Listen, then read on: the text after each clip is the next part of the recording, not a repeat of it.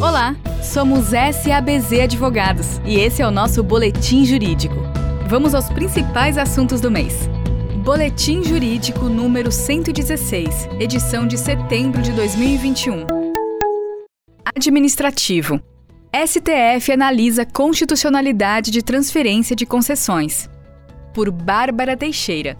Em 10 de agosto de 2021, o Supremo Tribunal Federal iniciou o julgamento da ação direta de inconstitucionalidade 2946 de 2003, que postula o reconhecimento de inconstitucionalidade do artigo 27 da Lei de Concessões, por alegada ofensa ao artigo 175 da Constituição Federal. Isso porque a Constituição estabelece a necessidade de licitação para concessões, enquanto a Lei de Concessões prevê a possibilidade de transferência de concessão ou do controle societário da concessionária, desde que com prévia anuência do poder concedente. O ministro relator da ação, Dias Toffoli, reconheceu a inconstitucionalidade parcial do artigo 27 da Lei de Concessões quanto à possibilidade de transferência da concessão. Entendeu que a substituição da concessionária por pessoa jurídica diversa violaria o dever constitucional de licitar. Por outro lado, entendeu que não há inconstitucionalidade em caso de transferência do controle societário, pois há manutenção da pessoa jurídica submetida à licitação à frente do contrato. O relator propôs a modulação de efeitos da declaração de inconstitucionalidade parcial, concedendo prazo de dois anos para que o poder público promova licitações de todas as concessões cujas transferências tenham sido efetivadas com fundamento no artigo 27 da Lei de Concessões. O voto do relator foi acompanhado pelo ministro Alexandre de Moraes. O julgamento foi interrompido por pedido de vista do ministro Gilmar Mendes. Civil. Distribuição de cartas precatórias não é obrigação dos advogados, diz CNJ. Por Larissa Chaguri e Henrique Fiore. Em 13 de 8 de 2021, o CNJ, revendo seu anterior posicionamento, deu parcial provimento ao recurso do município de Votuporanga e determinou que o Tribunal de Justiça de São Paulo se abstenha de exigir dos advogados constituídos e defensores dativos que distribuam as cartas precatórias expedidas nos processos judiciais. Com base no entendimento firmado pelo STJ, os advogados, por não integrarem o judiciário, não teriam competência legal nem ingerência administrativa para expedir cartas precatórias, Seria essa a responsabilidade, por sua vez, da serventia judicial, especialmente considerando que a grande maioria dos processos são eletrônicos e manejados por sistemas de acesso restrito aos servidores públicos. Por unanimidade, o CNJ decidiu, portanto, não ser possível que o TJSP imponha aos advogados a obrigação de procederem com a distribuição de cartas precatórias. Civil Exequente não responde por honorários sucumbenciais se desistir da execução antes da citação e embargos. Por Camila Nakamura e Henrique Fiore. A terceira turma do STJ fixou o entendimento de que a desistência da execução antes da citação, oposição de embargos do devedor ou constituição de advogado nos autos exime o desistente de arcar com os honorários sucumbenciais. O caso em concreto tratava-se de execução proposta sob a égide do CPC de 1973. A exequente se manifestou pela desistência da execução e as devedoras discordaram e apresentaram embargos do devedor. O juízo de primeiro grau homologou a desistência da execução sem fixar honorários, mas ao julgar os embargos, o extinguiu e determinou o pagamento de honorários sucumbenciais. Em segunda instância, o Tribunal de Justiça de Minas Gerais reformou a sentença para dar procedência aos embargos e majorar os honorários. O STJ, ao julgar o recurso da exequente, analisou a relação entre os embargos e a execução, determinando que, por mais que os embargos tenham natureza autônoma, esta não é absoluta, pois dependem da prévia existência da relação processual formada na execução. Assim, a extinção precoce do processo principal prejudica a constituição e validade dos embargos, dependentes do processo principal. Além disso, o STJ também frisou a importância do princípio da causalidade como critério para a condenação em honorários. Isto é, aquele que dá causa à instauração do processo deve arcar com as custas sucumbenciais. Assim, no caso em tela, tendo sido os embargos do devedor opostos após a desistência da execução, não há que se falar em condenação em honorários sucumbenciais. Mercado de capitais. CVM atualiza normas sobre fatos relevantes à negociação de valores mobiliários. Por Karine Stalk. A Comissão de Valores Mobiliários publicou em agosto a Resolução número 44, que dispõe sobre a divulgação de ato ou fato relevante e a negociação de valores mobiliários na pendência de sua divulgação. Referida resolução substitui a instrução CVM número 358 de 2002 e as principais alterações referem-se a inclusão de hipóteses de presunção da caracterização do uso de informações privilegiadas, regulação dos planos individuais de investimento e flexibilização da adoção da política de divulgação por companhias sem ações em circulação no mercado. A norma introduz ainda um período de vedação autônoma à negociação de valores mobiliários por acionistas controladores, diretores membros do Conselho de Administração e do Conselho Fiscal de 15 dias antes da apresentação de resultados trimestrais ou anuais, independentemente de terem ou não acesso ao conteúdo das referidas informações. A resolução CVM número 44 de 2021 entrou em vigor em 1 de setembro de 2021. Societário publicada a lei que possibilita a adoção de voto plural e facilita a abertura de empresas por Emanuel Lima. Foi publicada em 26 de agosto de 2021 a Lei nº 14.195, que, entre outras medidas, dispõe sobre a facilitação para a abertura de empresas e a proteção de acionistas minoritários. Referida lei é objeto de conversão da medida provisória número 1040, de 29 de março de 2021.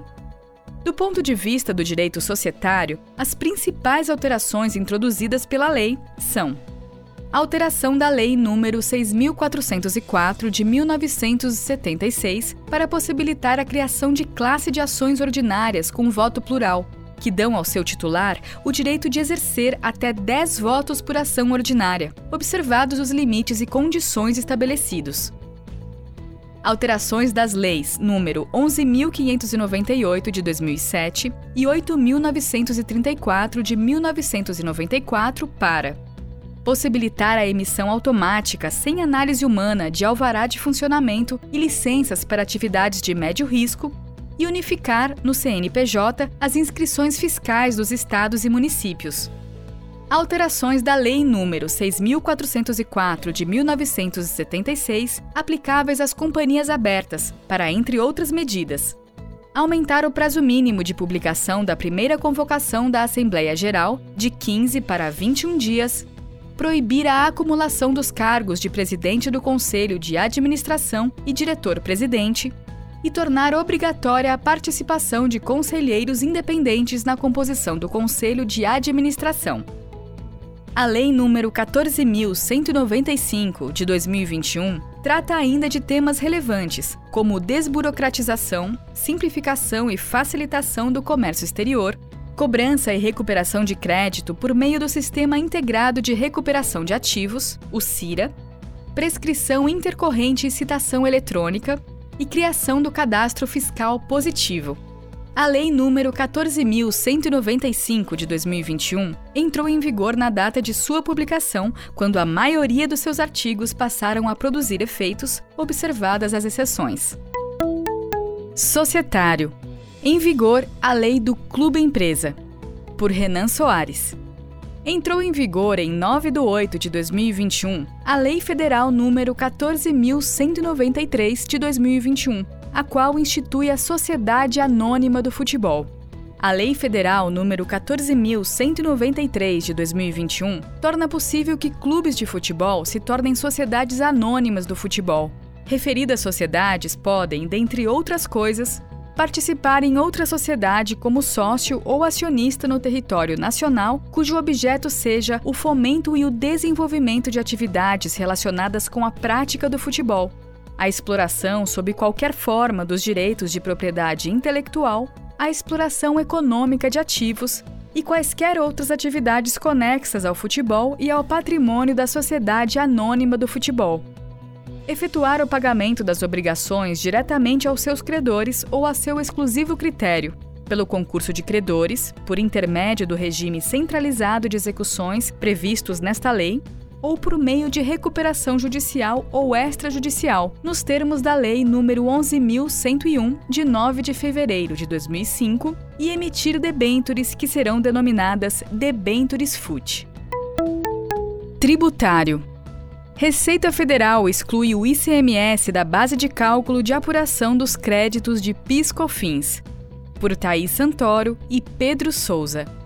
Em mais um capítulo do drama, no qual os contribuintes tentam executar seu direito à exclusão do ICMS destacado das bases de cálculo do PIS e da COFINS, a Receita Federal do Brasil emitiu o parecer COSIT 10 de 2021, por meio do qual busca mitigar os efeitos da decisão do Supremo Tribunal Federal. De acordo com o parecer, considerando-se que o STF reconheceu que o ICMS não compõe a base de cálculo do PIS e da COFINS, seria legítima a retirada do ICMS da conta dos créditos das contribuições na mesma proporção. A RFB justifica o entendimento com base no princípio da razoabilidade. Se o contribuinte tem o direito de excluir o ICMS destacado da nota fiscal de saída, deve-se adotar o mesmo critério no momento da apuração do crédito. O entendimento da RFB não se sustenta, eis que as leis número 10.637 de 2002 e 10.833 de 2003 estabelecem que os créditos de PIS e de COFINS devem ser calculados sobre o custo dos bens adquiridos, o qual também é composto pelo ICMS. Nada surpreendente. O parecer COSIT 10 de 2021 se mostrou mais uma forma de redução da fatia do montante dos créditos dos contribuintes já constitucionalmente reconhecidos. Tributário. Imunidade tributária alcança empresa de software. Por Isabela Gatti e João Matarazzo o Tribunal de Justiça de Santa Catarina proferiu acórdão concedendo imunidade tributária para a empresa atuante no meio tecnológico com produção de softwares informativos sobre automóveis. O pedido de liminar havia sido negado em primeira instância. A empresa recorreu ao tribunal e conseguiu reverter a decisão, com entendimento unânime. Os desembargadores fundamentaram sua decisão considerando que a finalidade do software é de difundir informações culturais. Dessa forma, construiu-se raciocínio semelhante ao que foi utilizado pelo STF, quando este afirmou que a imunidade tributária abarcada pelo artigo 150, inciso 4, a linha D da Constituição Federal, poderia ser estendida aos livros eletrônicos e ao seu suporte técnico, RE 330.817. Argumenta-se que a CF 88 defende a difusão da cultura e da informação como um todo, não se restringindo aos meios físicos tradicionais para aprendizado.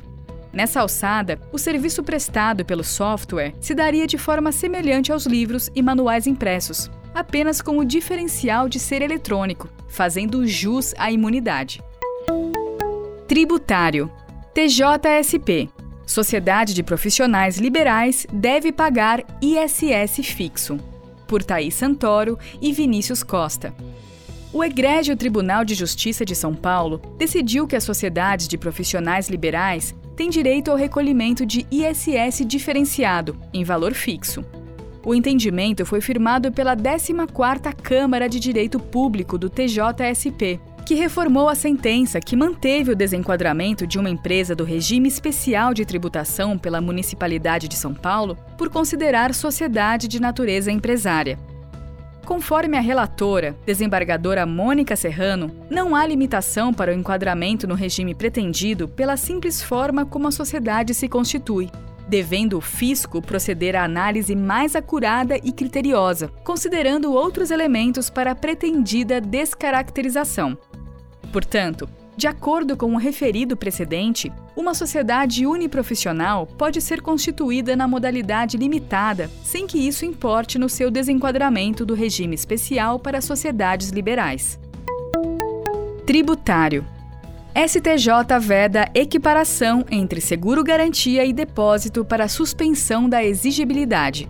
por Raíza Garcia.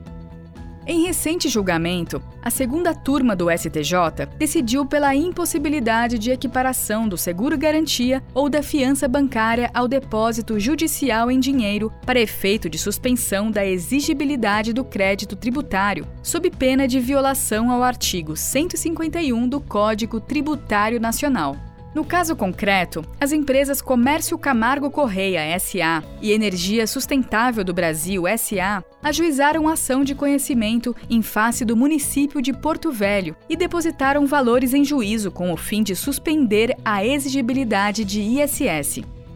Após o trânsito em julgado com resultado parcialmente favorável, o juiz determinou o levantamento dos valores incontroversos em favor do município de Porto Velho e das empresas, sendo mantido o depósito dos valores controversos. Em relação ao depósito mantido, as empresas solicitaram a substituição por apólice de seguro garantia, o que foi concedido pelo Tribunal de Justiça de Rondônia e reformado pelo STJ. No julgamento do recurso especial, conforme esclarecido pelo ministro Herman Benjamin, o depósito garantia detém a natureza processual e é efetuado em execução fiscal, permitindo a oposição de embargos à execução pelo executado. Já o depósito pagamento dispõe de natureza material e é realizado em processo de conhecimento, possibilitando apenas a suspensão da exigibilidade do crédito tributário. Conforme restou decidido pelo STJ, a fase de cumprimento de sentença do processo não altera a natureza do instituto jurídico da suspensão da exigibilidade do crédito tributário, o que ocorre apenas com o depósito integral e em dinheiro. Gostou do nosso boletim jurídico? Inscreva-se nos nossos canais nas redes sociais. Procure por SABZ Advogados.